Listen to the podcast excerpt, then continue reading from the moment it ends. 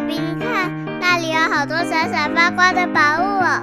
真的耶，宝贝，那就是传说中的十灾故事同心阁。我们赶快去一探究竟吧。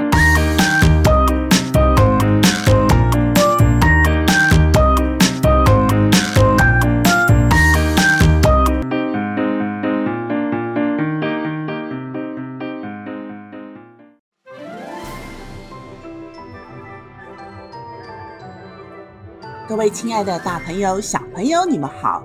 我是专门破解故事密码的露露姐姐。本周超展开故事系列，露露姐姐准备了一个我很喜欢的日本童话故事——戴斗笠的地藏菩萨，要跟各位小朋友分享哦。在好久好久以前，有一对住在乡下的老夫妇，他们的年纪呀、啊、已经很大了。即便很努力的耕种，也很难有好的收成。尤其到了冬天，更是常常三餐不继，要饿肚子。这一年已经要过年了，可是家里的米缸只剩下一小撮的糯米。这一小撮米是婆婆留着要做年糕过年用的。可是就在过年前两三天，老婆婆听到屋子墙角的老鼠洞里有一窝小老鼠，饿得吱吱叫，叫得好凄惨，好凄惨哦！婆婆心里想：我们自己日子过得不好，连住在我们家里的老鼠也跟着挨饿，未免太可怜了。善良的老婆婆叹了口气，她打开米缸，又想。唉，剩下这一点糯米，做成年糕也不够我们两口子吃，但是对老鼠而言，可是能饱餐两天呢。善良的老婆婆把她仅存的所有糯米全部倒出来，通通塞进了老鼠洞。小老鼠们大声欢呼：“过年有食物吃啦！”老鼠爸爸、老鼠妈妈。很感谢老婆婆的慈悲，讨论起要怎么报答好心的婆婆呢？第二天，老鼠一家从外面拖来了许多可以制作斗笠的树叶。正在因为没东西过年而发愁的老婆婆看到了，笑着对他们说：“哎呀，太好了，我可以编斗笠。”让老爷爷拿去市场卖钱了。老爷爷也接着说：“斗笠卖了钱，我就能买蔬菜和糯米回家过个好年喽。”事不宜迟，老婆婆赶紧编织起斗笠。就在新年的这一天，屋外下起大雪，老爷爷头上戴着一顶旧斗笠。怀里抱着另外五顶的新斗笠，拉紧了衣服，对老婆婆说：“老伴啊，我这就出门去市集，等我回来就有米可以蒸年糕吧。”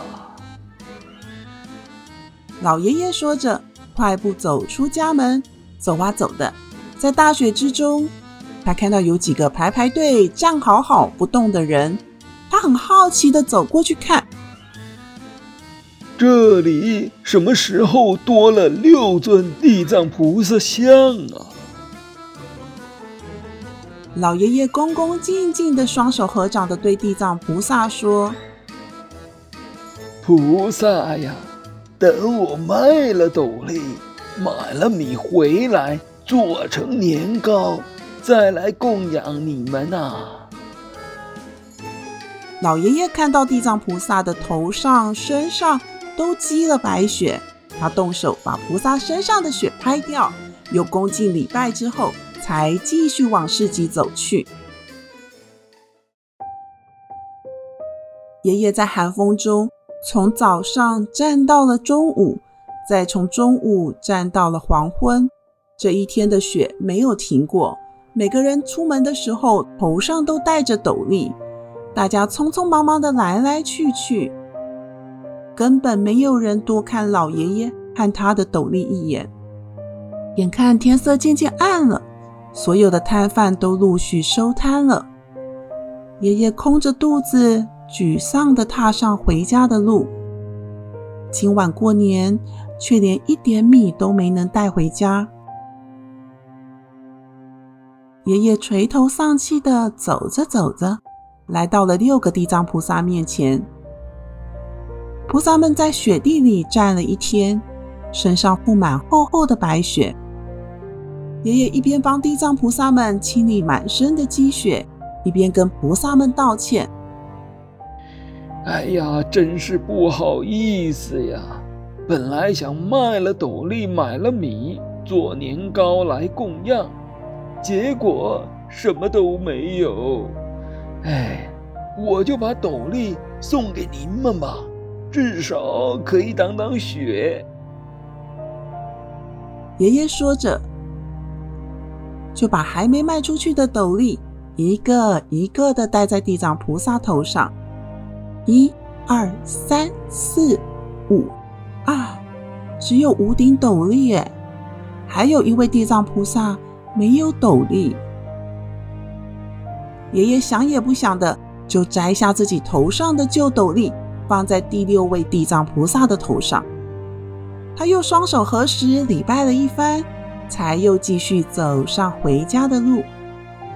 积雪很深，回家的路很难走，心情很沉重，因为怀里空空，口袋空空。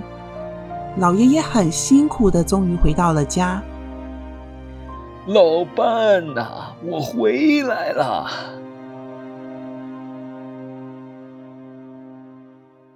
婆婆等了爷爷一天，一听到爷爷的声音，赶忙打开门。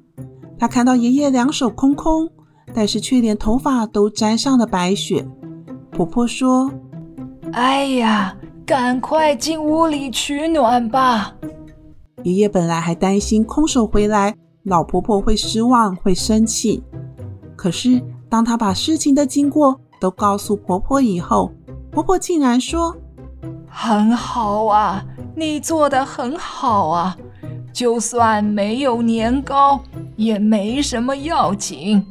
喝杯热茶，早点休息，一觉起来，年就过了呀。”正当爷爷和婆婆在说话的时候，听到远方传来“嘿呦嘿呦”的声音，“嘿呦嘿呦嘿呦嘿呦”，而且越来越近哦。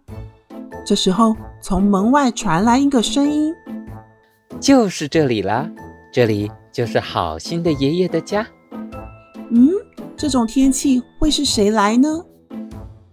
他们打开门，看到六个地藏菩萨。正在从一辆大雪橇上搬下来一篮又一篮的白米、蔬菜、水果、面粉。爷爷和婆婆惊讶得合不拢嘴。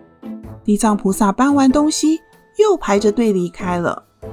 他们对着越走越远的地藏菩萨合掌膜拜，再把所有的东西都搬进屋里，做了一顿非常丰盛的年夜饭。而且也没有忘记屋子里的小老鼠一家，更没有忘记要带上刚蒸好、热腾腾的年糕去供养地藏菩萨哦。各位亲爱的小朋友，明明自己什么都没有的老爷爷，仍然不忘记要供养菩萨。还有，虽然自己也很匮乏，却还是愿意帮助小动物的老婆婆。因为他们的善良，得到了地藏菩萨的帮助，让故事有个温暖又超展开的结局。希望你们喜欢今天的故事。我是露露姐姐，实在故事同心阁，我们下次再会。